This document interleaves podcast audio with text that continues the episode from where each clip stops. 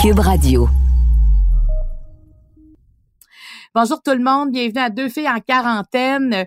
Écoutez, il fait pas soleil un matin, mais samedi, là, c'était une journée extraordinaire. Moi, j'ai tout arrêté ce que je devais faire. Je suis sortie dehors sur mon balcon. Puis j'en ai profité. Puis là, je me disais, hey, c'est incroyable. Pourtant, bon, c'est une belle journée, mais ça annonce l'été, ça sentait l'été. D'habitude, je l'aurais pas apprécié comme ça. Fait que parce que là, j'avais l'impression d'agrandir le territoire euh, sur lequel j'avais le droit d'aller euh, sans mettre de masque, sans avoir peur euh, du coronavirus. Donc, ouf, ça m'a mis sur pause puis ça a fait du bien. Aujourd'hui, je vous présente une de mes amies, puis j'imagine que vous allez l'aimer autant que je l'aime. Ça commence maintenant.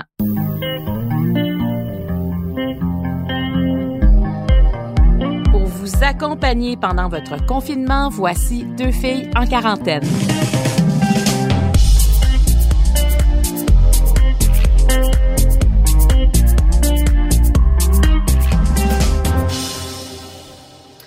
Il y a des fois, euh, euh, on fait des voyages qui nous marquent. Puis moi, ben ça m'est arrivé. L'année passée, euh, je suis partie seule quand même assez longtemps, là, je dirais quelques semaines en Martinique, parce que personne pouvait venir en vacances avec moi. Puis j'en avais vraiment besoin après la saison de deux filles. Je me suis loué un espace là-bas, près de la plage. Et vraiment, j'ai décroché et je m'étais dit, moi, je ne parlerai pas à personne. J'ai besoin de me retrouver. Puis là, bon, il y en a qui me connaissent, là. Donc, la maison que j'avais louée était prête à 16 heures. Euh, je suis arrivée plus tôt parce que c'était un dimanche, tout était fermé, mais il y avait un petit bistrot ouvert dans le village. Je suis allée m'asseoir là vers euh, deux heures et demie. Puis à trois heures, je m'étais fait un coupe d'amis. Donc, j'ai pas été seule longtemps. Et euh, Chantal, qui était de, de, de, de, ce couple, est avec nous aujourd'hui. Bonjour, Chantal Derry. Bonjour, Marc-Claude Barrette. Écoute, ça, ça fait un an, Chantal. Oui. Et euh, on peut dire que les choses ont changé parce qu'on n'aurait pas pu se retrouver dans ce fameux bistrot euh, l'an passé. Oh non, on était supposé nous autres de partir en Irlande cette année. Puis tu vois, ça se passera pas. Hein? C'est, c'est beaucoup de changements. Puis Chantal, quand on s'est rencontrés, on s'est quand même vu quelques fois euh, pendant notre séjour là-bas. Et euh, on a parlé beaucoup. Je pense que tu sais, les vacances, quand on est fatigué puis qu'on relâche, euh, ça fait du bien aussi. On dirait d'être avec des gens qu'on connaît pas trop. On peut raconter plein de choses que les gens n'ont pas l'impression d'entendre pour la cinquantième fois. Mais, mais toi, tu m'as parlé de ton trouble alimentaire et ça m'a vraiment touché Chantal, parce que, tu sais, t'en t'es venu en parler aussi euh, sur le plateau de Deux filles le matin, puis je voulais te recevoir aujourd'hui parce que euh, la semaine de la santé mentale commence, hein, c'est d'aujourd'hui au 10 mai prochain. Puis le hashtag de, la, de, de cette semaine-là, c'est parler pour vrai. Puis je trouve que ce qu'on a fait, Chantal, euh, avec ton conjoint Patrice qui était présent, c'était parler pour vrai. As-tu cette impression-là qu'on a vécu ça? J'ai vraiment l'impression de t'avoir parlé pour vrai. Je pense que j'ai été plus honnête avec toi que j'ai été avec toutes les psys que j'ai consultées dans ma vie. Je sais pas si c'est parce que je te connaissais pas ou parce que justement tu n'avais pas de titre de psy, j'étais pas gênée avec toi, puis j'avais envie de te le dire, j'avais envie de le confier puis de de sentir que quelqu'un comprend vraiment c'est quoi ma maladie mentale. Parce que bon, là je, je vais je vais lire un, le début d'un texte que tu as écrit tout récemment, puis là, on va, on, va parler de ce que tu vis, OK? Le titre de, du texte que tu as mis sur ta page Facebook, c'est L'hostie. Hein? Ce soir, je vais te parler de maladie mentale, en fait de poids mental. Les hosties de troubles alimentaires, gérer ça au quotidien, c'est l'enfer. Le miroir te reflète une image de toi que ton cerveau ne comprend pas. Il déforme, amplifie ou voile la réalité et ça va beaucoup plus loin parce que tu parles, après ça, tu vas arriver au confinement, ce que ça fait. Mais tout d'abord, euh, je veux qu'on parle vraiment à quel moment, Chantal, tu as réalisé euh, que tu avais un trouble. Parce que bon, il y a, il y a bien des gens tu sais, qui euh, ont l'impression que le miroir les déforme, mais qui en font pas nécessairement un cas dans leur vie. Ils vont faire deux, trois régimes ou tout ça. Mais toi, c'est aller plus loin à un moment donné. Ben moi, j'ai pensé mourir. J'étais rendue tellement malheureuse, puis j'avais des problèmes de santé mais je l'ai réalisé avec parce que je suis allée consulter, mais je l'ai vraiment réalisé avec un psychiatre. Puis je savais pas, je savais pas que ça existait l'hyperphagie, mais je savais même pas que les troubles alimentaires c'était de la maladie mentale. Je savais pas que j'étais malade. C'est ça moi qui m'a qui m'a frappé quand j'ai réalisé que j'étais malade. Puis à partir de quel âge tu penses que tu as fait de l'hyperphagie? Oh, je pense j'en ai tout le temps fait. Puis comment ça se manifestait ça l'hyperphagie à ce moment-là? Tout petit, je, je, prenais des choses dans les armoires, puis j'allais j'allais manger en cachette. Je cachais de la nourriture dans ma chambre comme un petit écureuil. J'avais toujours, c'est comme si j'avais une sécurité que je savais que si je vivais quelque chose, je pouvais aller dans ma chambre, me réfugier puis manger. Mais je l'ai toujours fait. du plus loin, je me souviens, je, me souviens de manger en cachette. Donc, le, le fait de manger, donc tu mangeais beaucoup. Beaucoup Parce trop. que l'hyperphagie, c'est ça que ça veut dire aussi. Hein? C'est des, c'est quelqu'un qui est boulimique, euh, il va, il va se faire vomir après. Il va pas garder tout ce qu'il va manger. Quelqu'un qui est anorexique va vraiment se restreindre sur le plan d'alimentation. Alors que toi, c'est peut-être un trouble qu'on connaît moins. C'est que tu manges et tu, mais sauf que les quantités étaient, étaient beaucoup, étaient beaucoup trop grandes. Complètement. C'est des, c'est des compulsions. Puis c'est beaucoup, c'est manger tellement, Marc-Claude, que le cœur me débat, là. Ça, ça, fait mal par en dedans. Je peux plus, je fais plus m'asseoir après, là. C'est, c'est, c'est trop de nourriture. Et tout ce que je faisais après, c'est d'aller me coucher. Mais c'est, ça me faisait du bien dans un sens, là, mais ça m'en faisait pas à mon corps. Mais c'est vraiment de manger des quantités oh, astronomiques. Donc, l'impact, c'est aussi une prise de poids. Donc, c'est là que ça commence à paraître dans le fond. Tu pour toi, c'est qu'il y a, y a comme un trouble intérieur qui est celui de d'essayer de remplir quelque chose qui se remplit jamais, hein, un, trou intérieur. Et à un moment donné, tu commences à le voir aussi dans ton miroir, ton trouble. Oui, mais moi, je le voyais pas. C'est, euh, on dirait que c'était de la distanciation. Je, je, voyais, je me voyais pas comme j'étais, comment j'étais rendue grosse. J'étais énorme, mais je le voyais pas dans mon miroir c'est, c'est, ça a pris du temps avant je le vois. C'est une photo à un moment donné qui a fait comme, hi, ok, là, je, suis rendu loin, là. OK, ben, dans le fond, est-ce que c'est mieux comme ça, tu penses, de faire cette distanciation-là? Oh, je, je sais pas. Peut-être que c'est mon cerveau qui, qui, ben peut-être que oui. Ouais, peut-être, t'as peut-être raison. Peut-être que c'était correct que je devais vivre ça comme ça, mais en même temps, je me suis rendue trop loin, tu sais, comme, comme une anorexique qui devient toute petite mais qui se voit pas. Oui, ouais, je comprends. Je comprends. C'est le trouble inverse. C'est la première fois que je le vois comme ça. Donc, c'est le trouble inverse. Ouais. Ah, autant l'anorexique, elle est petite, puis elle voit encore qu'elle a du poids à perdre. Autant toi, t'en prenais du poids, puis tu voyais pas ce surplus-là qui, qui, qui, euh, qui cessait pas d'augmenter, dans le fond. Je le voyais pas du tout, même. Puis ça a été quoi ton élément déclencheur? Dire, OK, là, il y a peut-être quelque chose qui marche pas. Ah, quand j'ai eu ma fille. Quand j'ai eu ma fille. Parce que le vide que j'arrivais pas à combler dans ma vie, quand j'ai eu ma fille, je pensais que ça allait se régler, mais là, j'ai compris que même la présence d'un enfant réglait pas le, mon sentiment vraiment de vide intérieur. Puis je voulais tellement pas y transmettre ce trouble-là que c'est là que je suis allée consulter, vraiment. Puis qu'est-ce que tu as appris à ce moment-là? Oh, que j'avais beaucoup de choses à régler, Marc-Claude. C'est ça, donc c'est, ça, ça arrive vite à la, au personnel. Hein. C'est, c'est pas un facteur extérieur qui fait qu'on, qu'on veut euh, combler un vide. Du tout. C'est, c'est, c'est, ça l'arrive vraiment.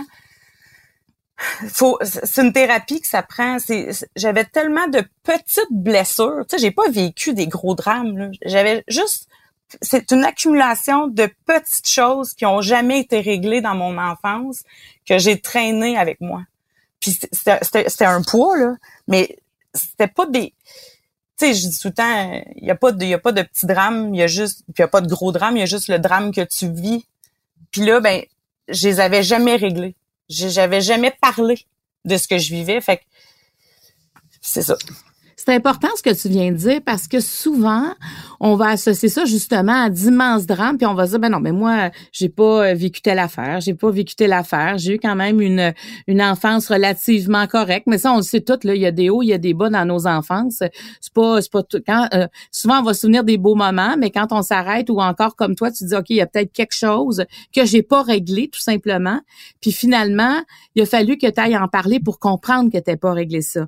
Mais à quel moment, tu sais, parce que moi, je trouve que l'hyperphagie, c'est pour moi, c'est important de, te parler aujourd'hui parce que c'est quelque chose qu'on connaît moins. Euh, qu'on on peut moins penser que c'est un trouble qui est reconnu et ça fait partie des troubles de maladie mentale aussi.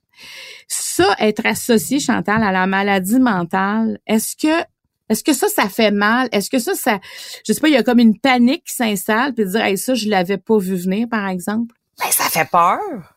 Tu sais, la maladie mentale, là, on en, on en parle beaucoup, mais on n'en parle pas tant que ça. Tu sais, on en, on en entend parler, mais on, on le dit pas. Tu sais, tu sais, je sais pas si tu voulais en parler à la fin, mais tu sais, je finis mon texte en disant sur Facebook, je, je suis Chantal Derry, 39 ans, diagnostiquée avec une maladie mentale. J'écris pas diagnostiquée avec un trouble alimentaire. C'est vraiment, c'est ma tête qui a un problème. Tu sais, c'est, c'est énorme quand quelqu'un dit tu une maladie mentale. Puis ils vont pas te donner une pilule pour régler ça. Faut que tu ailles vraiment au fond de toi pour le régler. Puis c'est ça qui est difficile. Puis là, tu vois, euh, ce matin, je lisais un article dans, dans la presse euh, qui disait que là, en confinement, euh, les troubles mentaux s'accentuent. Ça veut dire, si tu en as déjà un, c'est comme si on le soulignait. si tu n'en as pas, tu pourrais en développer un à cause de l'anxiété, de la restriction qu'apporte le confinement là, toi, t'allais bien, hein, moi. Et, là, avant le confinement, t'allais bien, Chantal? Ça se passait ah bien? Ah oui, j'allais vraiment bien. Parce que toi, tu as fait, as fait beaucoup d'efforts. On va revenir sur ce que tu as fait, mais je veux juste qu'on parle par rapport au confinement. Parce que peut-être des gens qui vont se reconnaître là-dedans, tu sais, parce que je trouve qu'à des fois, on, on, on, vit des choses, puis on, on se culpabilise, mais faut quand même comprendre là qu'il y a des facteurs externes qu'on contrôle pas présentement. Parce que l'hyperphagie, comme tous les troubles alimentaires, c'est un contrôle. On contrôle sur ce qui va pas, qu'on va pas manger ou on contrôle ce qu'on va manger. Et là, tout à coup, le confinement, c'est une perte de contrôle. Là c'est une perte de contrôle totale. C'est l'enfer. Parce que toutes les habitudes que, que tu as, les bonnes habitudes qui faisaient que j'allais bien, on m'est enlevées. C'était quoi tes habitudes? Ben, euh, la première habitude, c'est d'aller travailler. Là. Qu'est-ce qui, moi, je trouve que c'est très sain. Puis j'ai réalisé avec le confinement que aller travailler, c'était aussi tout mon mon, mon entourage social. Là, j'étais pris dans la maison mais mes enfants, je les aime, là, mais je, je suis pris dans la maison avec des ados que eux aussi se sentent coincés. Puis là, je peux plus aller travailler. Je peux plus. Moi, je fais du pilates. J'adore ça. J'y allais deux fois par semaine. J'allais en ville deux fois par semaine. J'allais magasiner aussi. C'est toutes des choses que, que j'aime faire. Que là, on, on m'a tout enlevé. Donc, si tu t'enlèves tout ça, il reste la bouffe. Exactement. Ça, ça reste toujours, peu importe confinement ou pas, là. Ah, c'est tout le temps là, sauf qu'avant, quand tu vas travailler, tu sors de la maison, euh, tu fais, tu fais des, tu fais autre chose que être devant ton frigidaire. Puis le vide que je ressens, là, il est revenu à 1000% J'ai pas personne, je peux appeler des gens, mais je vois, j'ai pas de contact physique, j'ai pas de contact humain avec d'autres gens. Fait que là, je, suis tout le temps dans mon frigidaire. Les deux premières semaines du confinement ont été l'enfer. J'avais perdu le contrôle total sur quelque chose que j'avais pas le contrôle. Puis là, comment tu te sens dans ce temps-là? Parce que tu, sais, tu le sais que c'est pas ça qu'il faut que tu fasses. Là. Ta raison t'a dit que c'est pas ça qu'il faut que tu fasses, mais il y, a quelque chose qui prend le dessus. Mais c'est la culpabilité. Puis là, si tu mêles, tu mêles la culpabilité à ça, ça l'empire. Est-ce que là, je me sens coupable d'avoir eu une compulsion alimentaire de trop trop manger. Là. Je fais manger euh, quatre toasts au lieu d'en manger deux. Mais après ça, ben là, au dîner, tu te dis, ben là, j'ai déjà mangé tout ça pour le déjeuner. tu manges encore trop pour le dîner, puis ça se répète au souper. Puis là, ben je mange devant télé. Que, toutes les mauvaises habitudes sont revenues. Là. OK, puis là, euh, mais est-ce que tu en parles à ta famille de ah. ça? Oui, je leur ai fait un meeting. Parce que, tu sais, ça a joué beaucoup sur ma patience j'étais impatiente envers moi-même. Je manquais beaucoup de douceur envers moi. Et que les enfants me tapaient ses nerfs. C'est comme s'ils me dérangeaient parce que je pouvais pas manger comme en cachette. sais. Ils étaient là. Fait qu'un soir, je les ai tous assis, puis je leur ai lu mon début de texte, puis je leur ai dit, je vais avoir besoin de vous autres. sais, j'ai besoin de vous autres. Amenez-moi, tu sais, amenez-moi donc marcher. Proposez-moi des activités. Euh, puis ils ont compris Ils, sont très intelligents. Parce qu'il y a un bout de ton texte où tu dis euh, Elle est partout, hostie, en te levant, en allant dans la cuisine, dans le salon, dans la salle de bain, dans ta chambre. Trois petits points. L'ennui est ton ennemi. Fait que c'est obsédant complètement. C'est l'enfer. C'est puis l'ennui là pour vrai Marc ben on est on est il y a beaucoup de monde qui mange quand ils s'ennuie. Puis ils le réalisent pas, mais le confinement, l'ennui avec un trouble alimentaire là, c'est c'est la catastrophe. Je, je, pense pour vrai que c'est le pire scénario qui peut m'arriver pour que ça reparte en flèche. Mais le fait d'en parler là, ça a été quoi le regard euh, des enfants sur toi à ce moment-là? Ah, ils viennent les yeux pleins d'eau ils, comprennent vraiment. Tu sais, ben, ça fait longtemps qu'ils savent que je suis pognée avec ça, mais ça les a touchés de voir que ben je suis humaine, que j'ai que je rechutais, tu sais, puis que je leur ai cette fois-ci demandé de l'aide à eux parce que je peux pas aller chercher de l'aide euh, ailleurs pour tout de suite. Mais je pense qu'ils sont fiers, sont sont fiers de me voir aller, ils sont fiers que je te parle aussi. Ils sont bien, ils, ils me trouvent grande. Je me sens petite, mais ils me trouvent grande tu te sens petite. Et ça, tu m'as déjà dit ça, puis ça m'avait vraiment étonné Chantal, parce que tu sais, euh, t'es vraiment quelqu'un de, t'es flamboyante, là, faut le dire, là, ben, les, t'as les cheveux euh, presque orange. euh, non, mais tu sais, t'es très flyée comment euh, tu t'habilles, t'es mm-hmm. une, t'es une joaillière, tu sais, t'es une artiste, tu crées des bijoux. pour moi, t'es quelqu'un, tu sais, quand t'arrives, on te voit. fait que, fait quand tu dis je me sens petite, tu sais, c'est comme si ton intérieur va pas avec l'image que tu dégages. Il y a vraiment un décalage entre les deux. Ouais, ben je, pense que je m'en sers aussi de, de ce style-là. Je, je, suis gênée dans la vie, mais si euh, ben je m'habille selon mon humeur là, mais c'est les cheveux ou l'habillement, le, tout ce qui est le style, pour moi c'est comme euh, c'est comme si ça m'ouvrait la porte sur quelque chose parce que je suis très consciente que je je suis timide. Puis, puis pour vrai, le fait de se sentir petite, je l'ai toujours eu. Puis j'ai tout l'impression que je vis des grandes choses pour la petite personne que je suis. Mais, mais, mais c'est beau tout ça, là. C'est pas... Euh, je comprends, je comprends.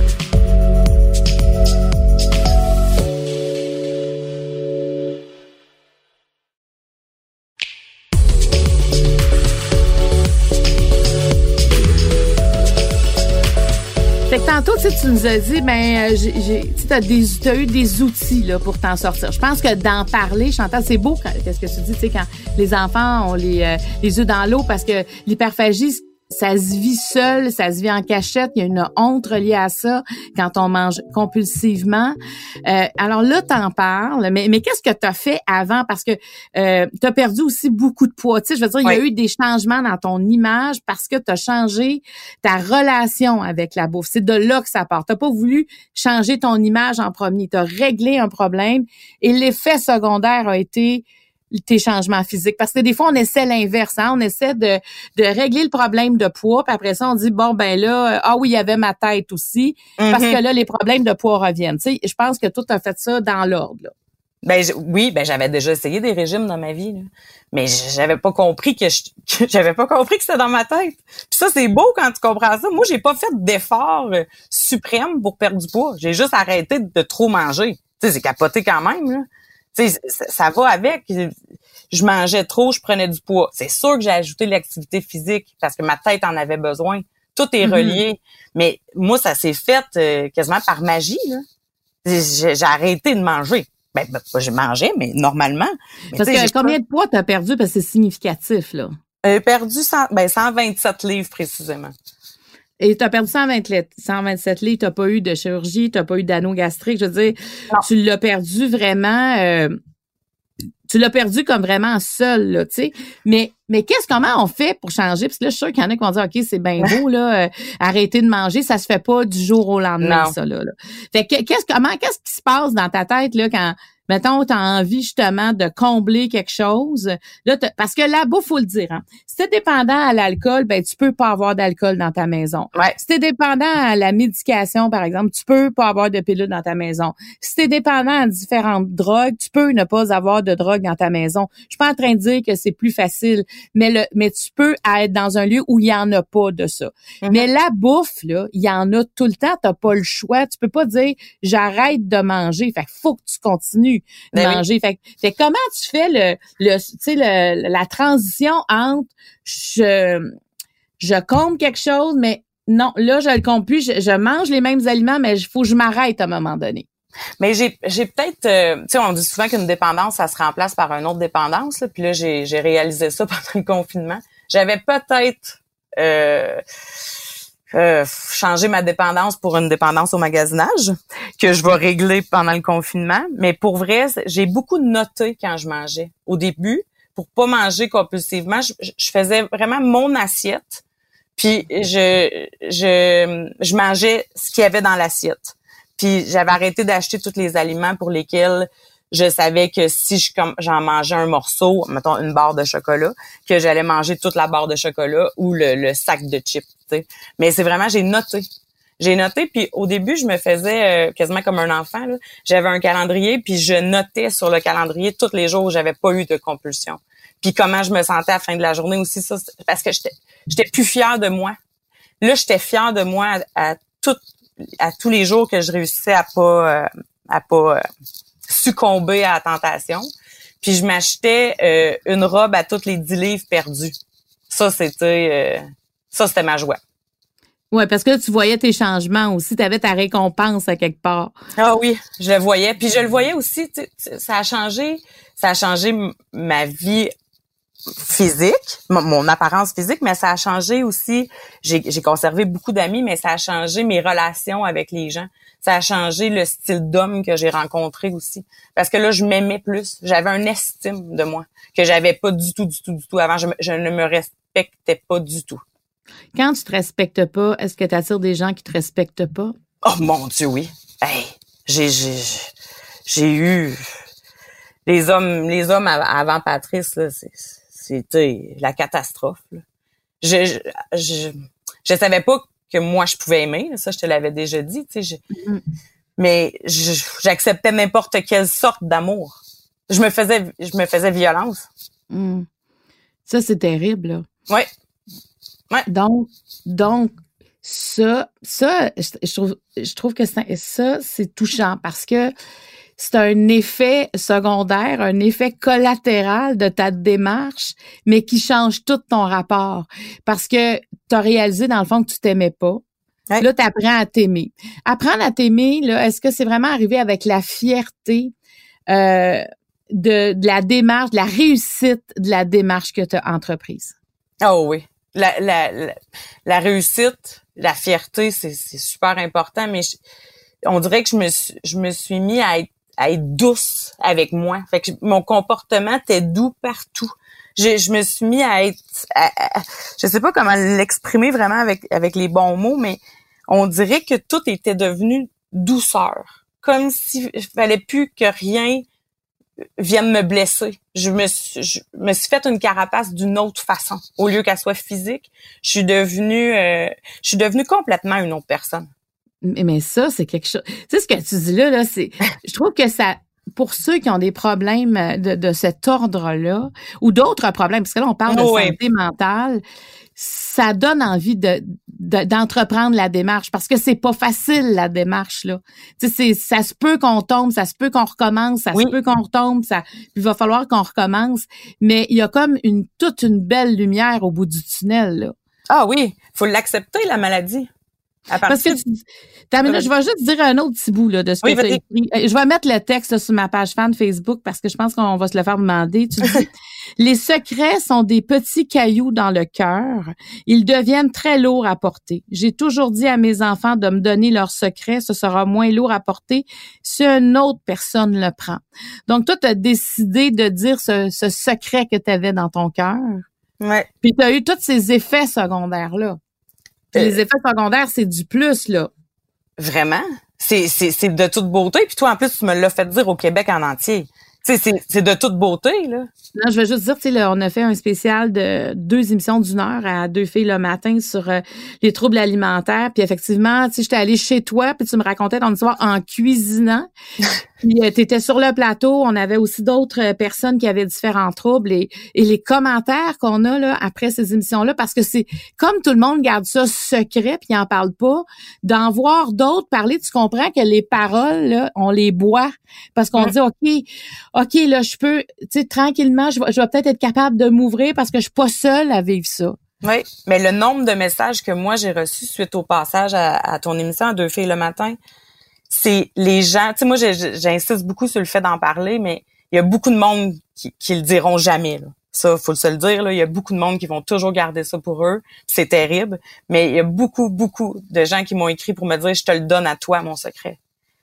Ça m'a touchée. J'en parle puis je suis émotive parce que ils restent pris avec ça. Tu sais, puis avec le confinement, ils sont pris avec leurs troubles alimentaires, sont pris avec leur propre famille. Ils le diront jamais. Il y a, du monde qui le diront pas. Puis il faut le dire. Il faut tellement se libérer de tout ça. Ça fait le plus grand bien. Moi, après l'avoir dit à tout le monde, il y avait des membres de ma famille qui étaient même pas au courant. Puis ça m'a libéré encore plus. On dirait que ça m'a donné des ailes. Faut que, faut que le monde le dise. Parce que tu avais peur d'être jugé? Ben oui. Ben oui, man, ben, manger en cachette, y a quelque chose de plus ridicule que ça quand on y pense? Tu sais, c'est, c'est absurde. Puis dire ça au monde, c'est... Euh, pour vrai, je me trouve... Je me, j'étais pas, j'étais pas fière de moi, mais je trouve ça à la limite un peu nono quand je le dis dans, ma bouche. Je, mange en cachette, franchement. Tu sais, c'est nono. Puis la, la fille qui va se faire vomir, elle a pas envie de le dire. Là. Parce que si elle le dit, il va falloir qu'elle parle d'elle. C'est ça qui est difficile. Oui, c'est de parler de soi. Oui. Tu sais, on peut pas achaler les gens avec nos problèmes. En fait, moi, je pensais que j'en avais même pas de problème, mais les gens, ils, ils veulent pas en parler. Ils aiment mieux le garder pour soi. C'est une honte. Puis le fait d'en parler publiquement, là, ça veut dire qu'il y a des membres de ta famille, il y a des amis qui t'ont entendu faire ton témoignage. Puis qu'est-ce qu'ils disent? Qu'est-ce qu'on se fait dire après ça? Ben, moi, j'ai fait pleurer du monde. Tu sais, j'ai ma, cousine proche de moi, que on a grandi ensemble, tu sais, elle, s'est mise à pleurer puis elle m'a dit comment ça se fait que je, que je l'ai pas vu. Tu sais, il y a des gens qui se sont sentis coupables, mais c'est pas de la faute au monde, c'est c'était moi qui, qui, qui parlais pas, tu sais. Il pouvait pas le savoir, je le disais pas. Puis moi, j'ai toujours été le le clown, la fille qui qui, qui sort, qui danse euh, ses tables, qui, tu sais, j'avais j'avais du fun mais je le disais pas, mais les gens se sont sentis coupables de m'avoir laissé toute seule. Hmm. Là, je veux dire quand même euh, aux gens que à soir puis demain soir à minuit euh, sur les ondes de TVA, ces émissions-là vont repasser. Parce que en tout cas, on trouvait ça important euh, parce que c'est un trouble de la santé mentale, comme je te le disais tantôt, puis des fois on l'associe pas à ça, tu sais. Non, c'est comme, moi, moi c'est juste parce que je mange trop. mais non, c'est parce que si tu manges tout le temps trop, puis tu manges en cachette. En fait, ce qui était, ce qui, ce qui, ce qui était particulier dans ton cas, c'est en cachette. C'est quand tu commences à cacher des affaires. Tu sais, tous ces troubles-là, on les vit en cachette. Tu les gens qui se font vomir, ils se font pas vomir devant le monde. Ceux euh, qui mangent pas font à croire qu'ils mangent un peu. Tu sais, ils vont, ils ont des stratégies pour pas que ça paraisse. Toi, tu avais tes stratégies. Là, comment tu vas? Parce qu'on est rendu quand même loin dans le confinement. Je sais que tu respectes euh, absolument ce confinement-là. Mais euh, comment tu réussis? Là, tu en as parlé à ta famille et tout ça. Mais là, Comment tu vas présentement? Ah, là, je vais beaucoup mieux. Euh, ben là, la peur puis euh, être effrayé de, ce virus-là, au début, je, capotais. Mais on s'habitue à tout dans la vie, puis je me suis créé des nouvelles habitudes. En fait, mes, routines que j'avais avant, que j'ai que j'ai toutes perdues après avoir fait euh, le ménage, puis euh, tout ce qui tout ce que je pouvais frotter a été frotté, hein. Mais je me maquille, je vais marcher. ben là, moi, je suis chanceuse, je peux me baigner. Mais euh, j'ai jamais regardé autant mes enfants. Je maquille mes filles, je coiffe mes filles, euh, mais mais je me suis établi vraiment une, autre routine. Et puis j'écris. C'est moi des listes d'épicerie, j'en faisais pas. Là, j'en fais. Euh, j'écris ce que je vais faire dans ma semaine. Comme ça, ça me met des petits buts. Puis je me dis ah ben il y a d'autres choses qui fonctionnent. Ça, ma vie est pas sur pause. Je peux faire autre chose, mais il faut l'écrire parce que je, je voyais pas le bout de ça moi là. là. J'ai hâte de mm. recommencer à travailler merci Chantal. Puis on va donner euh, la, ligne d'écoute l'ANEB, hein, l'association euh, pour euh, les, troubles alimentaires. Là. alors c'est le 1 800 630 0907 ou anebquebec.com parce que je pense que suite à, cette discussion là, il y en a peut-être pour qui ça va allumer des lumières. Oui. Puis parce qu'il y en a qui en meurent de ça. C'est ça qui est grave, c'est que ça, ça, si tu le soignes pas, ça s'améliore pas. Ouais, ben il y en a qui meurent de l'intérieur aussi, Marie-Claude. Ouais, puis toi, on, va finir sur une belle note là, parce que là, tu as un amoureux, Patrice. Oui. Et, ça, euh, c'est comme ta récompense ultime de toute cette grande démarche-là que, que tu as entreprise il y a plusieurs années. Oui, c'est ma plus grande réussite. J'ai réussi à changer de, de, de de modèle d'homme, quoi, je pourrais dire, de, de personnalité, puis il me, il me rend fier de moi, puis moi, je suis fière de lui. Fait qu'on fait toute une équipe. Hmm. Hey, merci euh, Chantal Derry. C'est toujours aussi touchante. Puis, euh, tu sais, je trouve que quand, comme c'est la, la, la, semaine de la santé mentale, de commencer par toi, je trouve que c'est plein d'espoir. Parce que souvent, on a peur d'être associé à ça parce qu'on se dit, il y a quelque chose de, de négatif, parce que ça repousse les gens? Non, il faut l'adresser à un moment donné qu'on a un trouble. Puis, puis ça, ça nous permet, on dirait, que les autres nous protègent aussi. Tu as demandé, de, en fait, tu as demandé à ta famille de, te, de la protection. Puis ça nous protège, ça nous libère, on se sent plus léger, fait que ça fait en sorte qu'on est peut-être plus outillé à passer au travers, juste le fait de se sentir plus léger. Vraiment. Vraiment. Ça aide beaucoup. Fait que si euh, vous avez des commentaires, des questions sur euh, la discussion qu'on vient d'avoir, vous pouvez le faire à studio à commercial cube.radio ou encore euh, en message privé sur ma page fan Facebook Marie-Claude Barrette. Alors encore un gros merci Chantal. Merci à toi. Bonne fin de confinement. Bye bye. bye.